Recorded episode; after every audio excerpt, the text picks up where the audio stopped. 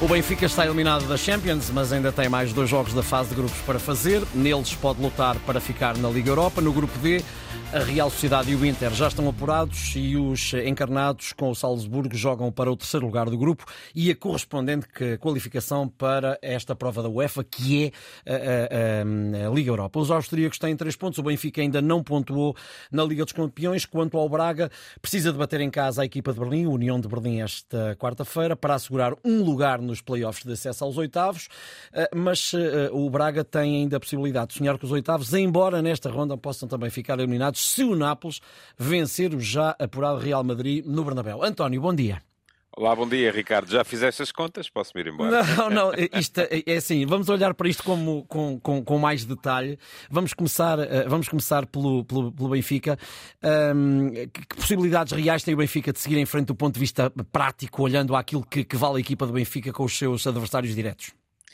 Olha, tem, tem possibilidades reais, como é evidente. Hum. Agora é preciso termos em conta que são, é uma situação muito complicada em que o Benfica se deixou meter. E, sobretudo, se tem possibilidades reais, uh, isso tem muito que ver também com o facto de uh, as desigualdades no grupo uh, já garantirem a qualificação ao Inter e à Real Sociedade.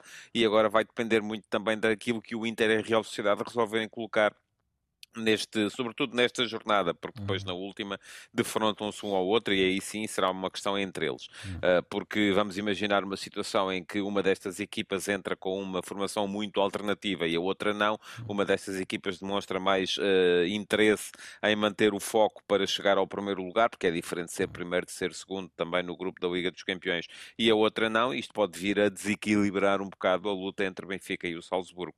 Mas, uh, ah, um, enfim, tal como explicaste, o Benfica para chegar à Liga Europa uh, tem que fazer hoje pelo menos o mesmo resultado do Salzburgo. Uhum. E se fizer o mesmo, depois vai ter de ganhar por três golos na Áustria, o que não vai ser fácil, com uhum. certeza.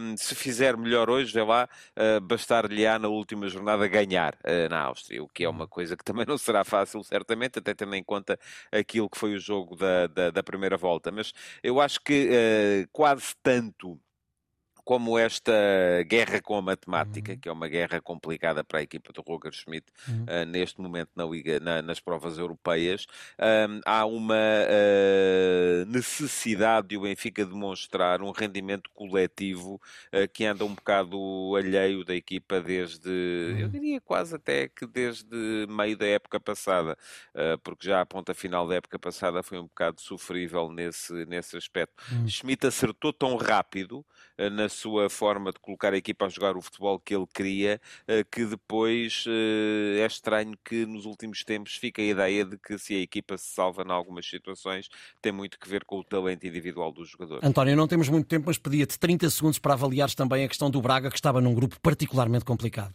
Estava, e o, Braga, então, em 30 segundos vou tentar, para, só para te dizer que, tal como disseste, uma vitória garante a Liga Europa uh, e uh, pode manter o Braga na corrida, e eu acho que é uhum. legítimo sonhar, até tendo em conta a crise em que está também o Nápoles, é, é legítimo sonhar com a continuidade na competição, mas para o Braga também é a grande questão que se coloca hoje, não é só a questão matemática, é também uhum. a questão de acabar de uma vez por todas com as dúvidas que se têm gerado em torno do rendimento defensivo uh, de uma equipa que nos últimos 10 jogos sofreu 14 golos. Ora, hoje, contra o União Berlim, que já não ganha ninguém há desde agosto, eh, é importante deixar isso bem claro.